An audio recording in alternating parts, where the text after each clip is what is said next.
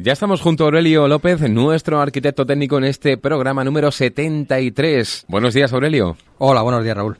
Vamos a comenzar recordando esa dirección de correo electrónico construparatodos.gmail.com y también el blog construparatodosblog.com. Así es.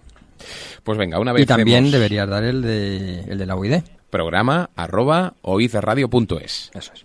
Ese también lo incluimos.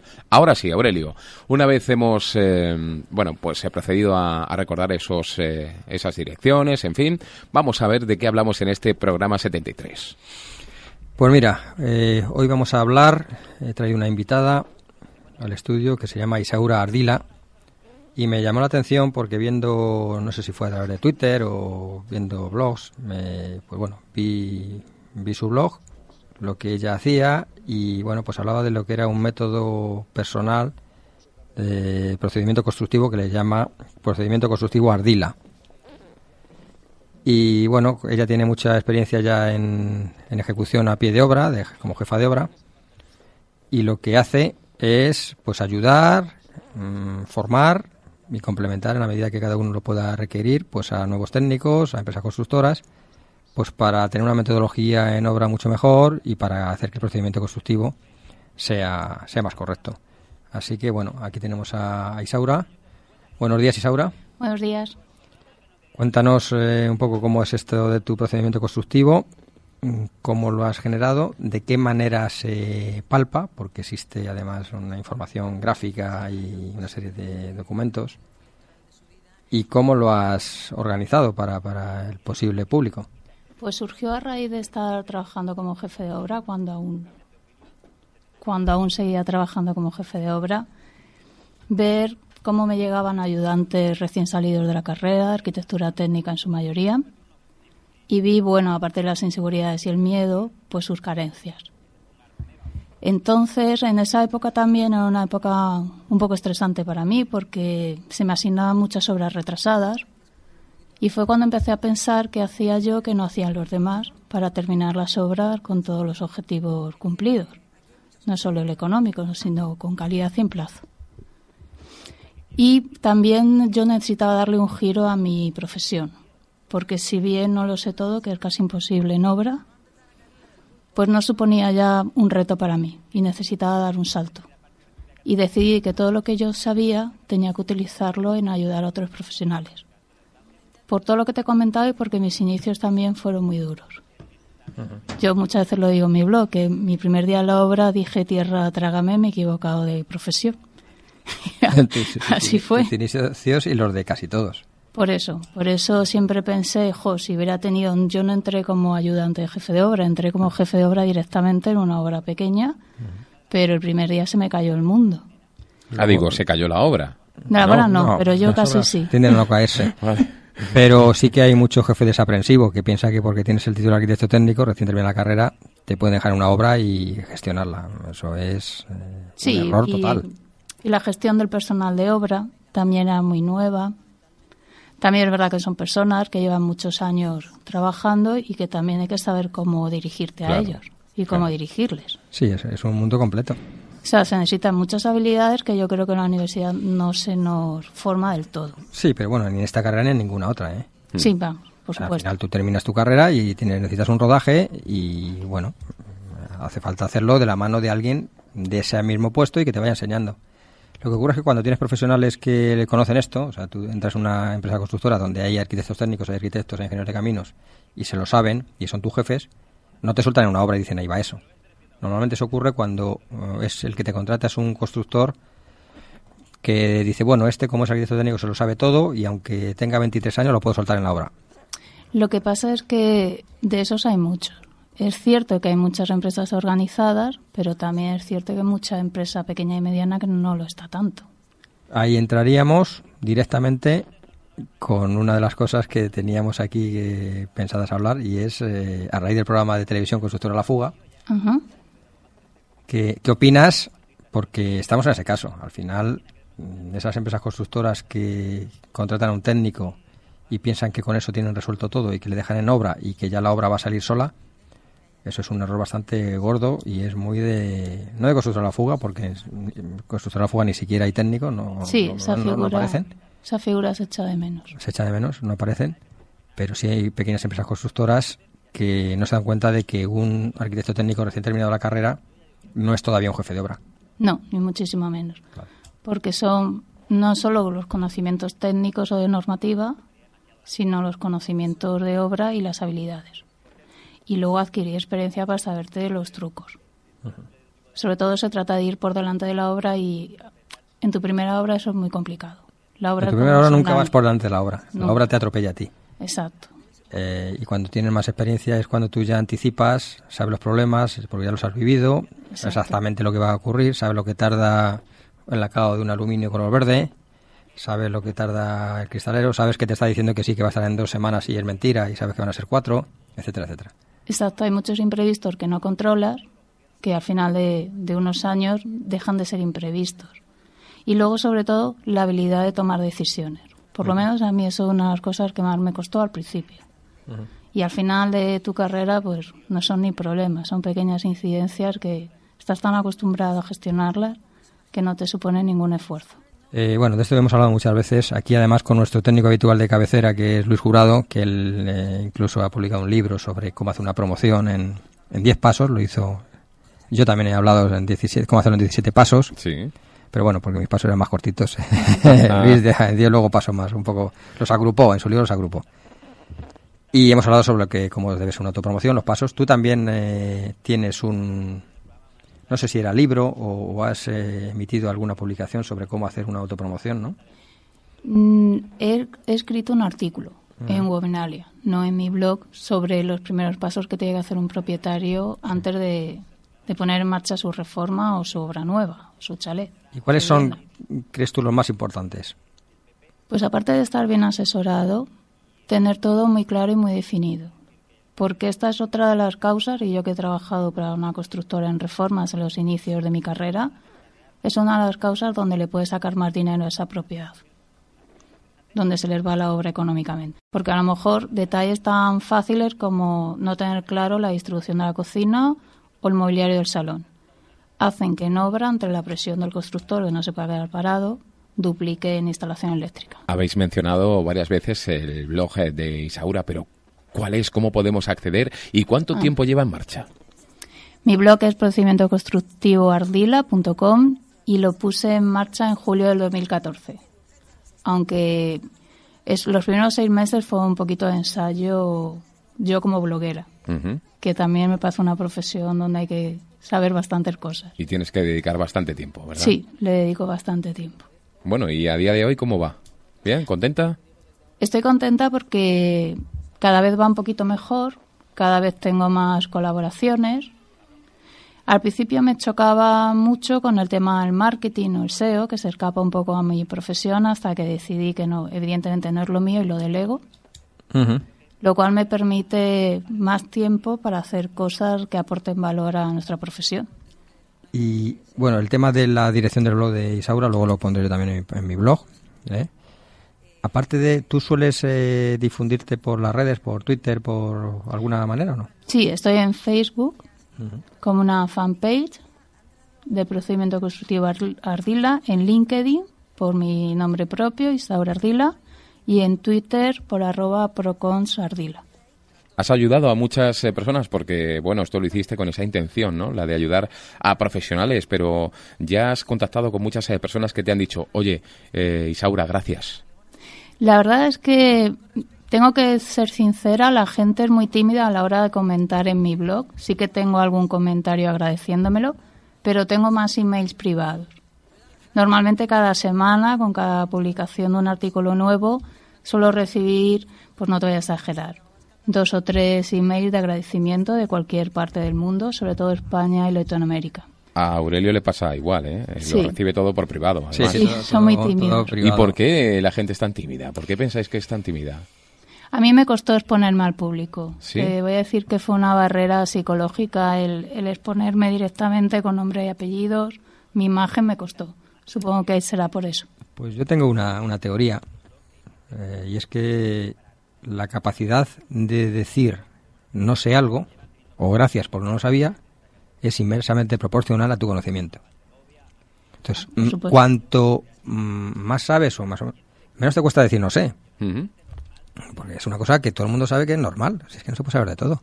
Y el otro día cuando estábamos presentando, el otro día no, ya hace más de un mes, cuando estábamos presentando la nueva etapa, sí. te ¿vas a traer colaboradores? Yo decía, sí, sí. Digo, además, yo traigo siempre gente que es mejor que yo. Digo, para porque para estropear el programa ya estoy yo. Sí, es verdad. Pero, eh, a lo mejor, hombre, un poco también de broma hay, pero, pero es cierto. Yo, ¿para qué voy a querer hablar con alguien que no me va a aportar algo nuevo en un programa de radio? Yo intento que la gente que sea más especialista en algo, sí. más especialista en estructuras. Eh, pues fíjate, los que han pasado por aquí, eh, Luis Jurado es el referente, eh, Francisco Sánchez de León, eh, Ramón Sánchez de León con el puente aquí de Atirantado de Talavera, eh, gente muy especializada en estructuras. O sea, si empiezo a nombrar, pues todos mucho más especializados que yo que puedo ser más generalista. Bueno, pero tú te sientes realizado, al igual que Isaura, que seguramente también se siente realizada con ese blog, que sí? Sí, bueno, yo no me considero que sepa más que Aurelio, ni mucho menos, porque ya he hablado con él y, no. Lo que sí ha ayudado a gente también es con un mentoring privado, eso sí. Me contratan, pues si quieren, eh, no sé, algunos los tengo en Perú, que tenían miedo a, a ocupar ese cargo de jefe de obra al otro lado del mundo, entonces me contratan y por Skype tenemos una sesión semanal donde les enfoco y les voy ayudando. Más que ayudarles, les enseño a que lleven ellos la obra. Pues no se trata de que me tengan a mí, sino de que ellos solos puedan sentirse seguros realizando el trabajo de jefe de obra. Ajá. Bueno, vemos que te contratan también a través de Internet, a través de Skype. ¿Se mueve algo más el tema de la construcción a día de hoy? Porque esta es una pregunta que tenemos siempre aquí en este espacio, ¿verdad, Aurelio? Sí, es verdad. Yo creo que se mueve más pero también hay mucho miedo a pagar a un técnico lo que vale.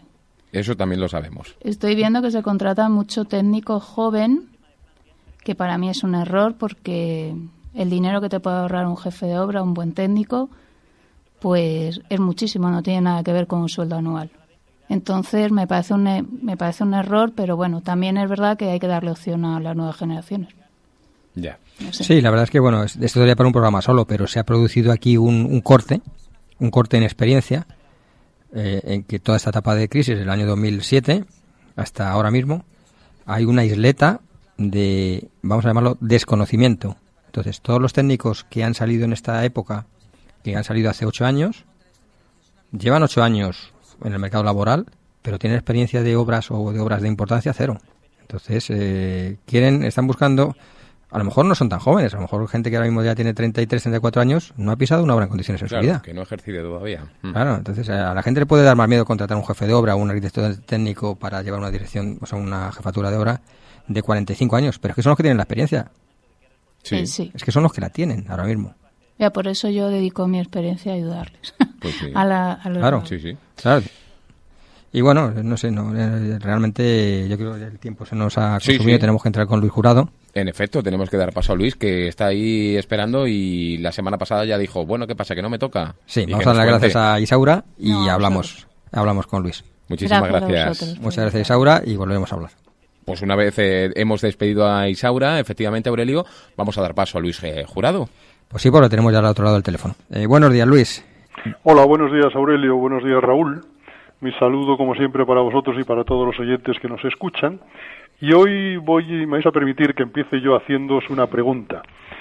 Eh, Aurelio, Raúl, cada uno de vosotros, pues viviréis con vuestra familia en una casa, casas en las que supongo que lleváis habitando un cierto tiempo y en las que os encontraréis a gusto y en las que sois felices, pero ¿conocéis cómo se llaman el arquitecto y el arquitecto técnico que intervinieron en su construcción? Ahí va.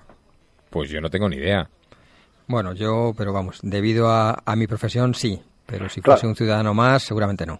En efecto, o sea, si esta pregunta nosotros se la hiciéramos a cualquiera de nuestros oyentes, pues yo me atrevo a asegurar que el 99 y pico por ciento pues nos diría que desconoce el nombre del arquitecto y del arquitecto técnico que hicieron su casa, que para ellos pues son unos seres totalmente anónimos. Pero esos seres anónimos son los responsables de que la mayoría de nosotros nos sintamos cómodos y seamos felices en esas cuatro paredes donde se desarrolla nuestra vida. Casas que pues, nos resultan confortables y que en muchos casos responden a nuestros gustos, a nuestros deseos y a nuestra manera particular de vivir la vida. Porque estas casas no son como son ni están donde están por generación espontánea.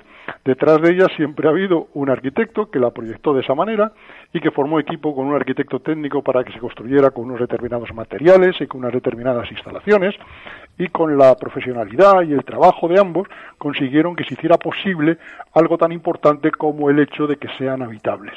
Y me preguntaréis que por qué planteo este tema en el programa de hoy y todo ello viene como consecuencia de una anécdota que le oí comentar a un compañero. Pues cuéntanos, cuéntanos esa anécdota.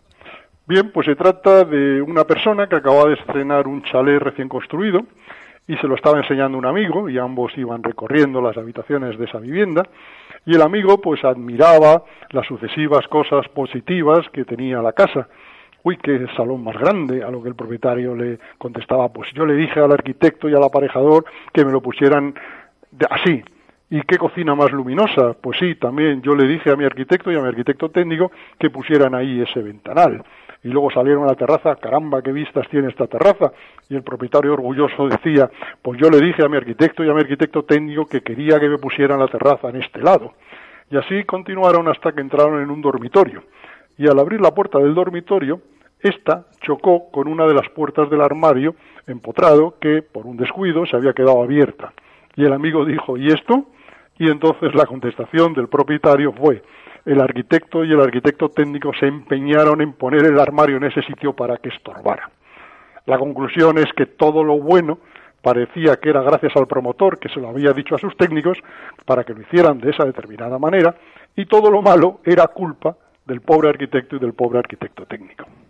Bueno, esto eh, desgraciadamente siempre hay quien piensa así, pero en esta y en otras facetas de la vida. Todo lo bueno lo hace él y todo lo malo lo hacen los demás. Exacto. Por eso hoy quiero romper una lanza por esos miles de arquitectos y arquitectos técnicos que son anónimos para los ciudadanos.